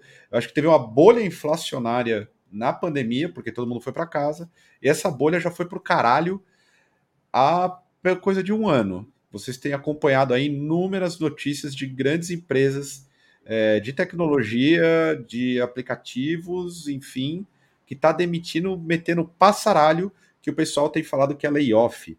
Layoff é, layoff é o meu saco de boné. Não tem nada de layoff, não. É passaralho o nome disso. É, layoff. layoff. Você olha o LinkedIn, é todo mundo open to work. Todo mundo demitido, na rua da amargura, sofrendo porque fez mil cursos, fez um monte de certificação só para jogar no currículo, porque certificação é legal, porém, a maior parte das pessoas que têm certificações manjam porra nenhuma. E por que eu estou falando de certificação? Porque certificação ajuda o camarada a ficar também ansioso. O cara precisa ter uma certificação para conseguir tal trampo e o caralho. A área de tecnologia é uma área que eu poderia falar muito. Eu já debati esse tema numa época, as coisa de seis anos atrás, a fundo, já falei aqui já inúmeras vezes. Mas o setor de tecnologia é o setor onde tem mais a categoria dos profissionais de tecnologia, em sua maioria, é uma categoria de pessoas adoecidas mentalmente. Nós não precisamos de uma, de uma pandemia para adoecer mentalmente. A gente sempre foi bugado da cabeça desde a faculdade. E eu posso elencar inúmeros depoimentos aí de colegas. É, inclusive tem um episódio muito bom no Refolo Show. Eu vou tentar colocar em algum lugar aqui, senão eu deixo nos comentários. Um episódio no, no Revolu Show que fala sobre o problema é, da ansiedade, da precarização do ambiente de trabalho para os profissionais de tecnologia. Então, feito o desabafo, enquanto profissional da tecnologia, é, é uma das áreas que mais adoecem e que ninguém vê. Porque tecnologia é manter toda. O profissional de tecnologia ele está em, é, é, ele tem a missão de manter tudo isso que vocês utilizam no dia a dia, que gera ansiedade em todo mundo. Uma das coisas que eu queria colocar no, no problema da ansiedade, acho que essa sociedade muito ansiosa tem muito a ver com a internet. E nós somos os profissionais responsáveis por manter essa porra funcionando, seja numa empresa, seja na puta que pariu. Então, assim, se um dia essa bosta cai, o cara que tiver por trás, ele tá, ó, fudido. Vou pedir a cabeça Já pensou... dele, vai ficar maluco. Já pensou ficar Diga sem aí. Reels de gatinho no Instagram? Cara, esse ma o maluco você... é... caiu. Já ter, vai ter, tipo, lembra quando o Facebook caiu e o Instagram caiu? Sim. Nossa, aquela surtada. Caos. A única coisa que eu pensava era, coitado da galera que trabalha na tecnologia nessas empresas. Só isso. Coitado, que tava, era um surto mundial, uma loucura. Imagina o, o Mark Zuckerberg dando soco na mesa, de patinete elétrico rodando na, na sala e falando: voltem isso, canalhas. Eu pago para isso, seus merdas. É, já, pensou ele, já pensou ele perder o post dos moleques dançando lá, da musiquinha assim, por custo? Adorei, cara, não ia perder isso, velho. Cara, quanto, imagina o governo chinês, se o governo chinês vocês apoiam, sabe? Ditadura, igual vocês falam. Imagina o, o, o, comandante do Partido Comunista aí chinês descendo lá no TikTok e metendo falas duras, mandando aquela chinesada, igual o Bolsonaro fala, trabalhar, colocar tudo no ar. E os caras falando, porra, calma aí, amigo. Calma aí. TikTok, para quem não sabe, é da China. China, inclusive, nem eu não coloquei na pauta, mas eu tô curioso desse problema. A gente está falando de ansiedade, só para fazer um recorte rápido. Isso é uma notícia recente que os Estados Unidos considera o TikTok um problema de segurança nacional. Olha que curioso. É, é praticamente assinar o, o cheque, é o maior batom na cueca que tem. Foi um, essa semana aqui.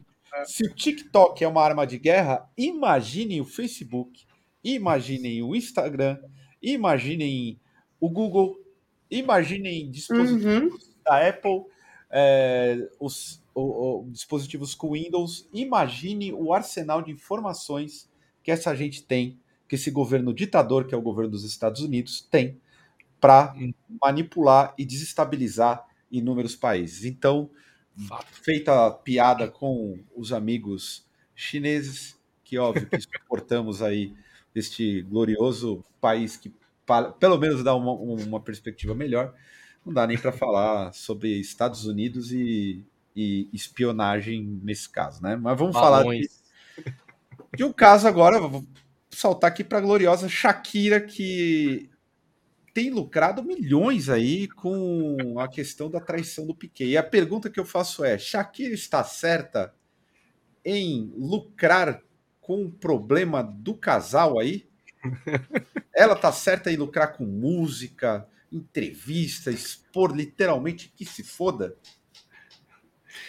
Então, eu acho assim, a maioria das pessoas fazem música sobre as coisas pessoais que acontecem na vida delas. Eu não sei por que, que tá tendo, tendo tanto buzz em cima disso. Porque, porque é Shakira e o Piquet, pô. Mas já tem, gente, da história da música. A história da música tem um monte de letra.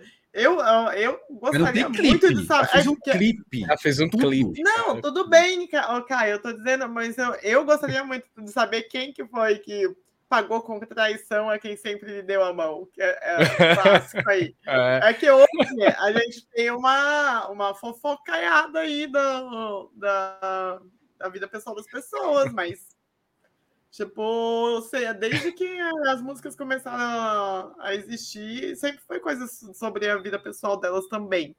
E aí, tipo, se ela tá ganhando dinheiro, já é bom para ela, tá recebendo aí o, o um como fala, Uma, um ressarcimento, né, do que ela viveu. Então, eu não sei por que tem tanto buzz em cima disso. É só porque agora as pessoas sabem que é por conta da da história com o maluco só. só não, isso, mas Natália, convenhamos, a Shakira. É o é mercado do chifre. É, é, não é o. Pô, tá aí, hein? É, não, mas isso aí movimenta milhões mesmo. Isso aí movimenta milhões. Mas a Shakira é nada mais, nada menos do que uma das principais artistas lançadas por Augusto Liberato. Então, ah, é verdade. Ela, ela fez turnê no Brasil, turnê naipe Manger e Desalmado pelo Brasil aqui, pelo interior de São Paulo. É verdade. Fez, aqui, fez ó. Mesmo.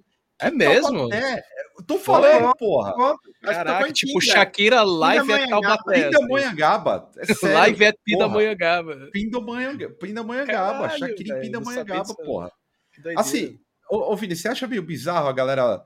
Porque não é o primeiro caso, né? A gente tem o caso aí da, da, da Shakira. É que ela tá ganhando muito dinheiro. Mas a gente é. teve já das Kardashian, Rihanna é, também, eu acho. A Rihanna, Rihanna teve? Teve, teve, Bela. Rihanna não teve chifre, não, né? Cadê chifre? A Beyoncé, Beyoncé teve. A ah, da Beyoncé, Beyoncé teve. Não, mas Beyoncé da, teve. O é. da Beyoncé rendeu. foi o CD dela, porque o, o Jay-Z um dos melhores trabalhos do Jay-Z recentemente é um que ele, tipo, ele pegou a terapia dele e jogou no CD, assim. E ele fala de inúmeros erros dele. Sim, o Eminem também faz isso. Agora sim, a, a, eu tava discutindo com a Bela aqui antes, né? E ela soltou uma frase sensacional, assim, chifre dá dinheiro, maluco.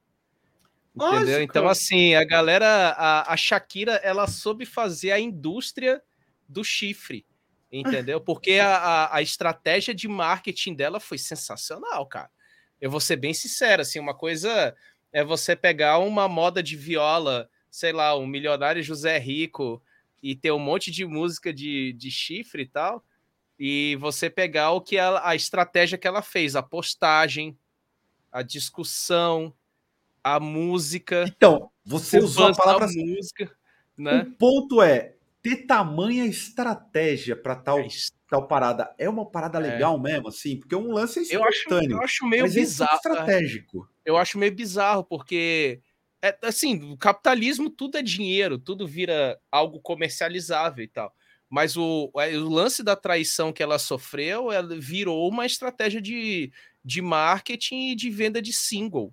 Isso foi fato, cara. Eu lembro do, do caminho que isso teve, as postagens das pessoas. O Twitter é, foi meio que um termômetro para isso, né? E eu uso o Twitter para, enfim, para várias coisas, até para canal de notícia, né? Eu não assisto TV, não gosto. E aí o que, que acontece? Uh, esse buzz dela começou com a declaração, com a exposição, parará, de repente, pá, single, pá, clipe, e milhões, Pronto, é isso, assim, tal. Então, eu fico imaginando a equipe ah. de marketing dela, ah, cara, pega aí teu, tua, tua vibe aí com o cara e vamos fazer um, um planejamento de lançamento Porra, de cinco. É, é, não, certeza. Esse, eu, eu, eu notei a frase lá que as mulheres já não olham, as mulheres faturam. Ah, boa frase. Na minha, é me melhor ela ficar ganhando dinheiro do que ficar chorando, deprimida em casa. Foda-se. Aliás, eu, é eu nem, colo nem, coloquei na pauta, mas eu queria uma opinião, opinião rápida. Rápida, no pique. Uma notícia bombástica. Que eu achei assustador. Leão Lobo declarou que se masturbou muito para Carlos Alberto de Nóbrega. Esse é um tipo de homenageou o rapaz. Esse tipo de, de notícia tinha que estar mais presente na, na mídia no geral. No, no, no... Eu achei assim, eu falei, caralho, o Leão Lobo é foda. Eu gosto, de, eu gosto do Leão Lobo, hein? Leão Lobo é foda. O programa dele é foda. Ai, gente, Cara... Né, isso aí é, é, menos, né? Eu acho que tá. Perdeu a mão. Ninguém precisa saber. Ninguém precisa Perdeu saber, a mão, não, ele ganhou, é. né? Porque a mão tava ali. Ah, Direto, assim. Ganhou a mão, é. Perdeu a mão. É. Porra. Ele perdeu a mão com as fotos do Carlos Alberto e tal. Caralho, que cara, Gente, Não, eu fico imaginando que como que o Carlos Alberto de novo uh, pensando, tipo, caralho. O, o foda é se ele falasse se fazia isso cantando Bilu Bilu Teteia, né? Igual ele cantava no programa dele. Gente, vocês já pararam pra pensar que vocês podem ser o, o, objeto sexual na cabeça de alguma pessoa que assiste pra caralho, Pra caralho. Mas, gente, olha, convenhamos, não é a toa. As pessoas estão homenageando vocês. Gente, Aqui, ó, pra, pra, aqui não é, nem questão só de macho, né? Para mulher isso é mato. Não é à toa que o Meta tá disponibilizando a função de bloquear print. É, cara. Uma vez, eu não, eu não vou falar, eu, eu poderia comentar alguma, mas eu não vou falar porque eu vou acabar colocando em xeque algum amigo, assim, do mundo das antigas. Mas já presenciei, não cenas, mas de ver camarada salvando foto, assim. Ah, aí, isso já aconteceu cara, comigo, porra. Lembra? Salva foto de alguém. Lembra, Caio, do, do, que a pessoa me escreveu que o maluco lá que ela tava, tipo, tinha uma pasta com fotos minhas salvas no computador nossa, dela. Véio. Aí eu é falei, essa aqui, velho, punheteira do caralho, vai se foder, filho da puta. Que tem, ó, se pra homem tem, pra mulher, tá. puta, sai de baixo. Sai de Cara, baixo. Eu, é, eu acho que se, eu, se a gente for pensar Detalhe, dessa forma. eu não tenho nem foto sensual, eu só tenho foto Mas não precisa, esse é o ponto. Essa galera não precisa. Demônio. Não, não então, precisa. Eu não tenho, tem foto. O Leão Lobo achou uma foto de sunga do Carlos Alberto Nobre? Não, não tem, cara. Deve ser uma foto normalzona, assim. Tá? Se ele teve acesso, pô, aí que deve ter feito a festa, mas é. assim. O que eu tenho mas... medo é, é, da imaginação dele. Imagina ele, imagina ah, não, mas Alberto. Nossa, velho. É. Cara, é, não, mas a a internet, a internet é foda, cara. É uma, é uma coisa que daria uma pauta assim num programa de, de três horas. Assim. Mas eu vi um, um Reels esses dias, que era uma entrevista com, com Rogério Skylab, né?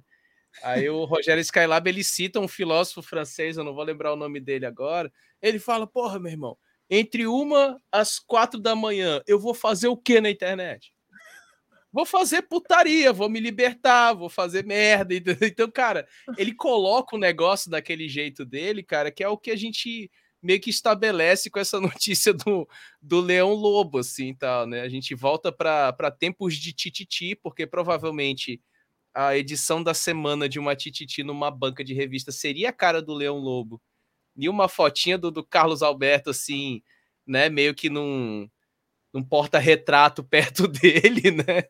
E tinha ter um editorial fantástico, assim. Vamos pular agora pro saindo de Leão Lobo essa é Leão Lobo. Parabéns, Leão Lobo. Você é foda. Boa, boa, garoto. Corajoso.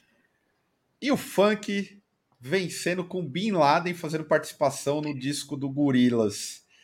Você que é fã do Gorilas, Vini, eu me surpreendi porque eu, eu gosto do, do Bin Laden. E eu, eu achei mais interessante é, o fato de como repercutiu, né? A galera gringa falando assim: como assim o cara ah. chama Bin Laden? É, ele acha cara isso pistola, isso.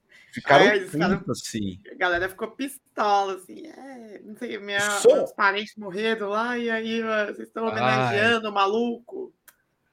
O é, som é esse... é bom, Vini? Cara, assim, o... eu gosto, realmente gosto do Gorilas pra caramba. Gosto muito do Plastic Beach. Pra mim é o melhor disco deles, mas esse disco novo não é bom.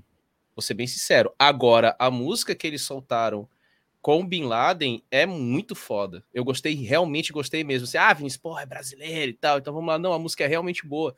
E pegou meio que a, a vibe dele, né? Não pegou só o Bin Laden e jogou num, num sampler maluco só para dizer que tem a participação do, do MC Bin Laden. E uma coisa que me deixou bem, bem assim, é, é meio assim impressionado, né? Porque eu não, nunca acompanhei o MC Bin Laden. Eu só lembro do cara do, do Tá Tranquilo, Tá Favorável há um milhão de anos atrás, assim. Ah, é então, dele isso daí? É dele, é, é dele, é ah, dele. Ah, ah, ah, é, ah, cara, é dele. Mais um famoso sinal do Ronaldinho. É, é, é, é exato, é dele. Então, assim, eu só conheço o cara disso aí. De repente, o cara, pá, com, com gorilas, assim. Então, o cara é um cara que já, obviamente, já estava percorrendo, né?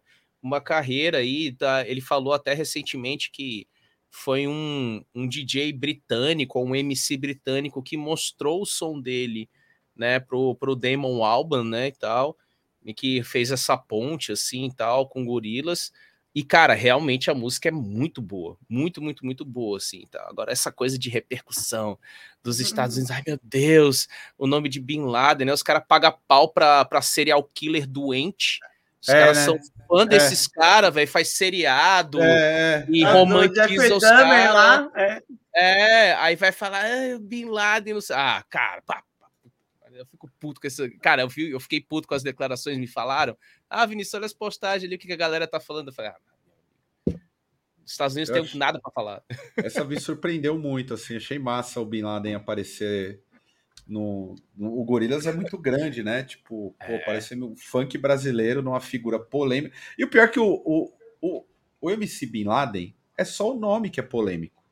Sim. É. Ele em si não é uma pessoa polêmica. Ele não é uma pessoa do tipo, caralho, fez. Não, ele é um cara meio até low profile, assim. Ele é de boa. Eu achei muito bom. Aliás, o nome do rapper que apresentou ele é o Slow Tie, é o nome do cara. Pronto. Eu nem escutei, eu vou atrás, deve ser legal também. Eu curto essa galera. Assim.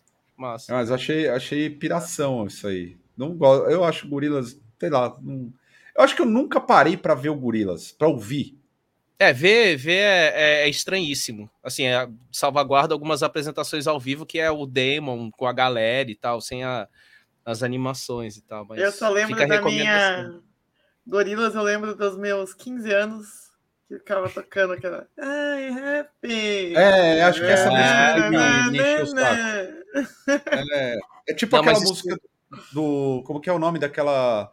Ah, somebody, blá, blá, blá, tá ligado? Ai, nossa, Smash Mouth, né? Ah, na, me na mesma nossa, nossa, aquela cara. Barbichinha do Smash Mouth. Assim, Chato ó, pra caralho, essa música tocava, tocava absolutamente em todo lugar. É a música do Shrek, né? A música do é... Shrek. Virou a música do Shrek.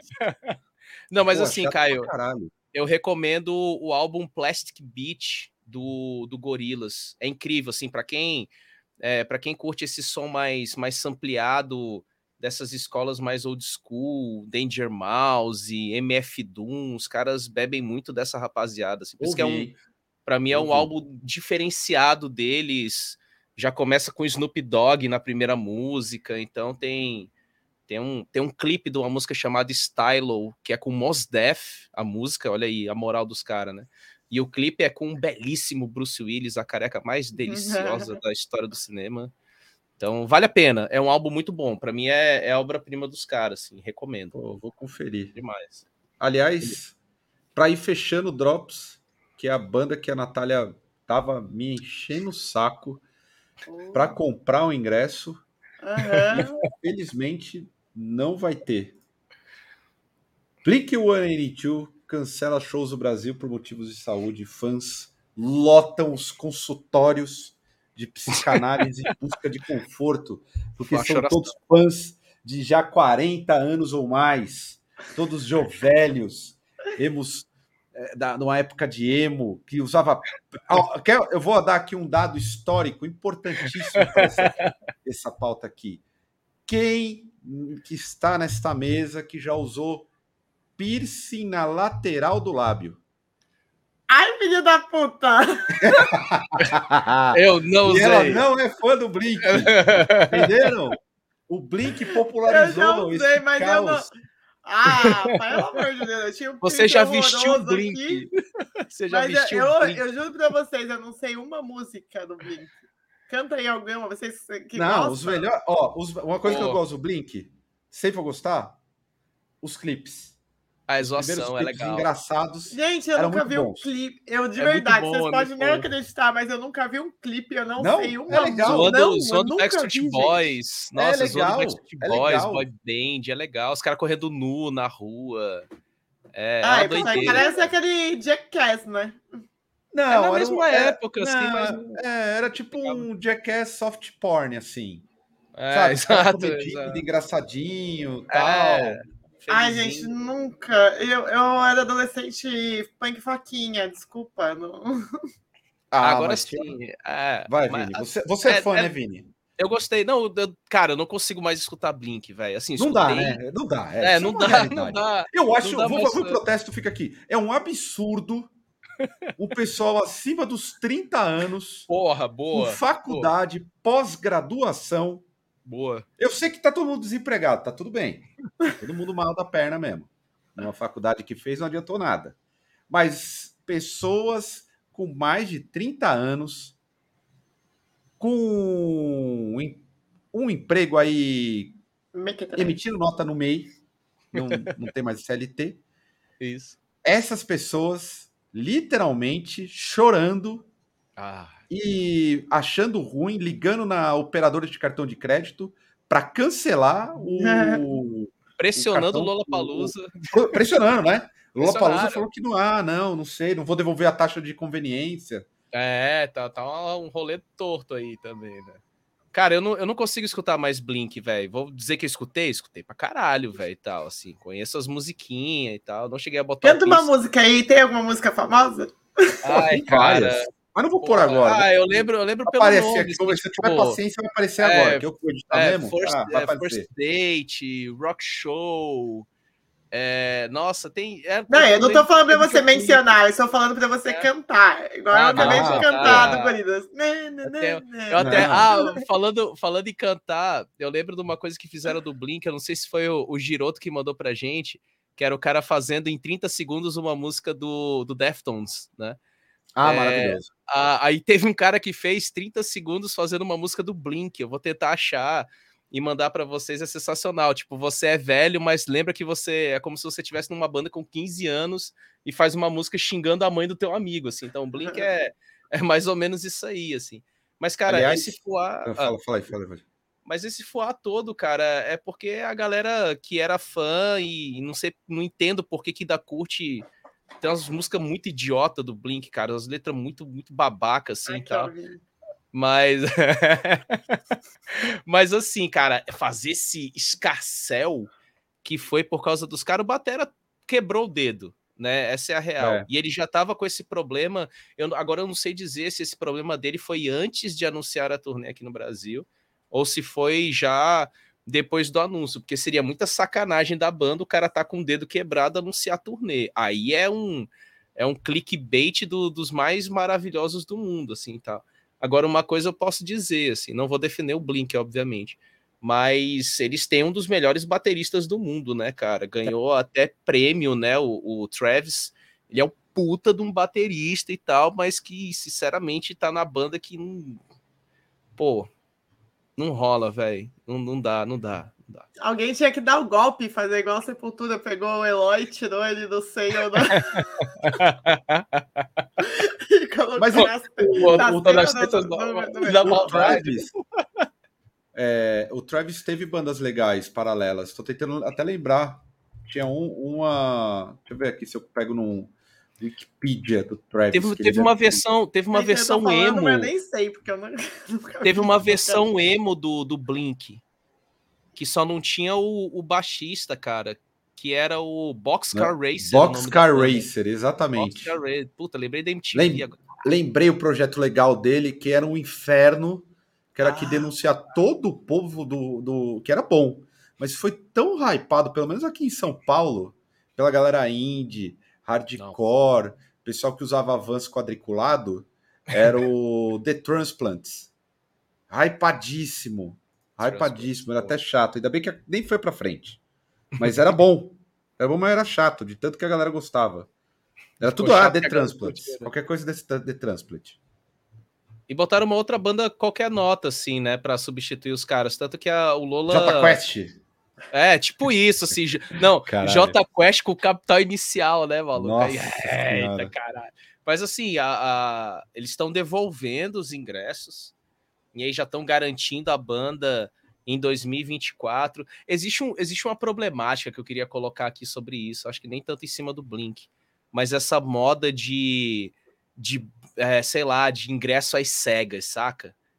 E, e aí esgota pra caralho e aí você espera a banda, ou pelo menos solta um dos lineups e tal, cara. Isso mela muita coisa, velho. Eu não sei qual é o qual é a jogada, obviamente, né, esgotar logo os ingressos de uma vez só, porque imagina a galera ter ficado puta de raiva, cara, porque tem uma galera que vira à noite, cria bot para poder comprar ingresso, entendeu? Contrata empresa de bot para poder conseguir, né, pegar a primeira fila e tal de ingresso, eu acho isso muito bizarro, cara, muito bizarro mesmo. E esses grandes festivais gringos que estão vindo aqui para o Brasil, né, estão fazendo essa parada aí, né? Não é só o Lola que faz isso. Vou fazer aqui, hein? Eu vou deixar bem claro. A minha opinião, minha opinião, que é em maioria a opinião do canal.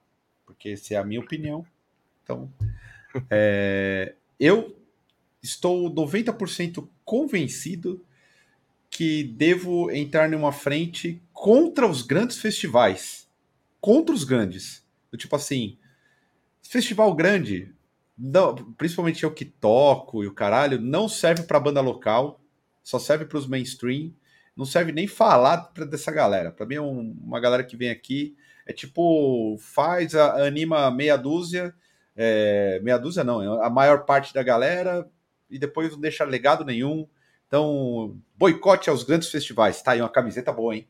Camiseta oh, boa. Oh, Eu e ressaltando. em tantos festivais assim, ó. Pá! E ressaltando, hein? Precisamos da sua banda nova para tocar no festival, mas os custos de viagem, deslocamento pessoal e tudo mais é de vocês. É de vocês, é. Se tiver ah, algum filho da ó, já vou aqui, ó. Se algum vagabundo insinuar que vai boicotar o Cena Fest, eu busco na casa para encher de porrada. Tá aqui, já pode pode recortar e colocar no Faz igual o rapper todo. lá, quem foi que, que fez isso? Eu esqueci agora, né?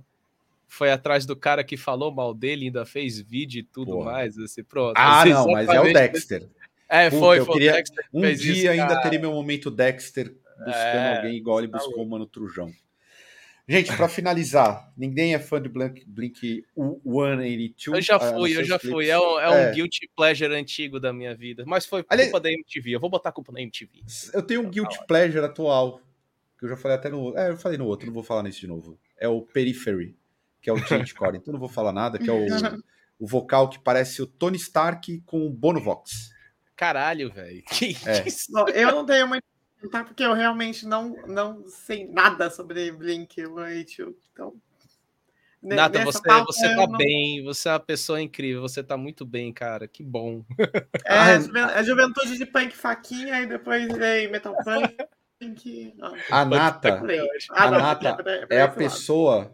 Existem duas pessoas com grandes preconceitos nesse, nesse canal. A Silene com os carecas a é, Sirlene é, com os carecas. Careca tatuado, né? É.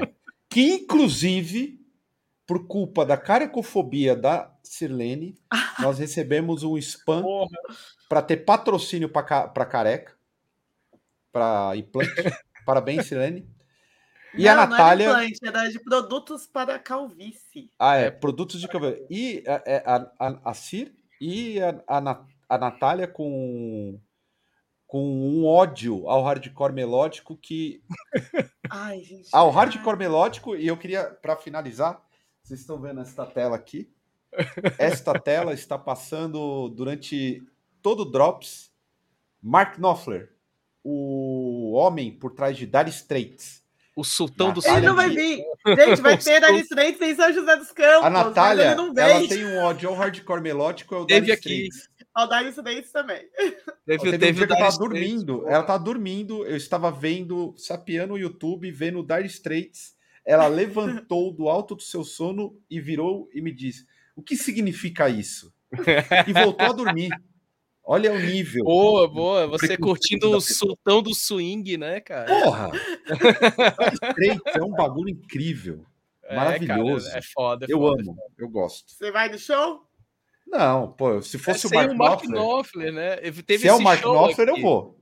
O Mark Teve... Knopfler tá vivo, né? Tá vivo. Tá, ou tá morto. É que você não sabe, ô, ô Caio. Não, tá vivo. Convidaram tá vivo. O, Paulinho aí, nosso guitarrista, pra substituí-lo. Ele ficou eu de pensar. Esse toque, Como assim? Tô zoando, porra. Ah, putz. Pessoa o Paulinho com a blusa da manja, daquele cabelaço. De, o Mark Knopfler.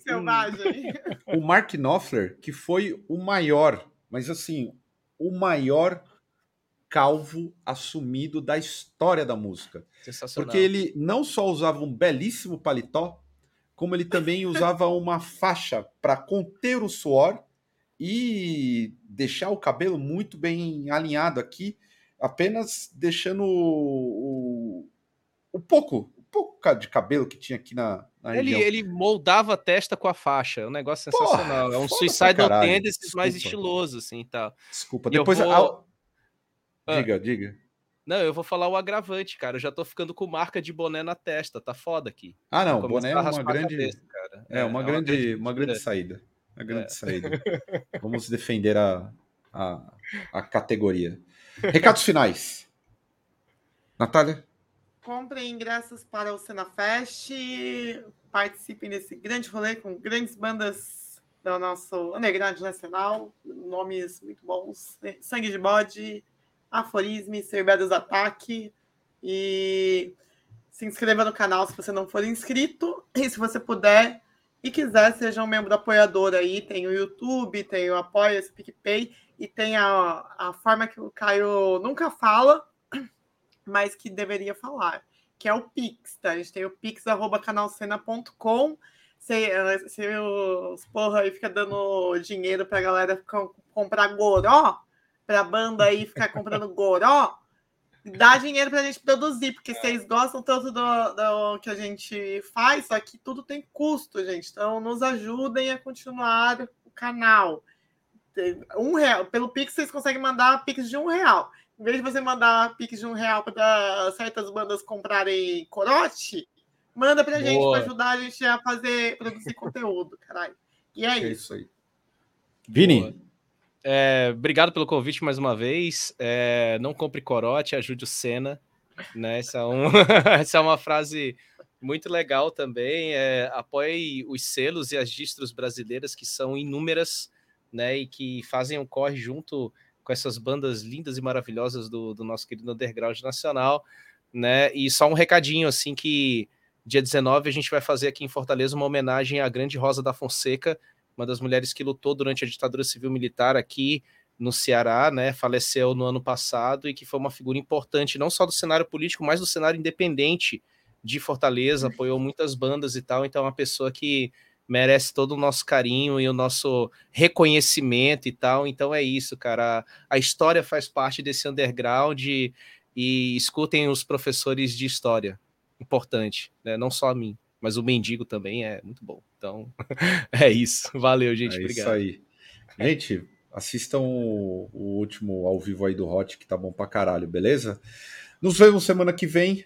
Vou tentar chegar até o número 100 antes do Fest, porque aí a gente acaba, como prometido, e aí todo mundo fica mais de boa, porque nós não ganhamos nada, fazemos de bom grado para nós mesmos, para aliviar também a cabeça, porque é divertido fazer os bagulhos do Senna, beleza? É isso, gente. Compre ingresso. Aguardamos vocês aí na próxima semana. Valeu. Faz o é famoso nóis. sinal do Ronaldinho aí, Caio. É.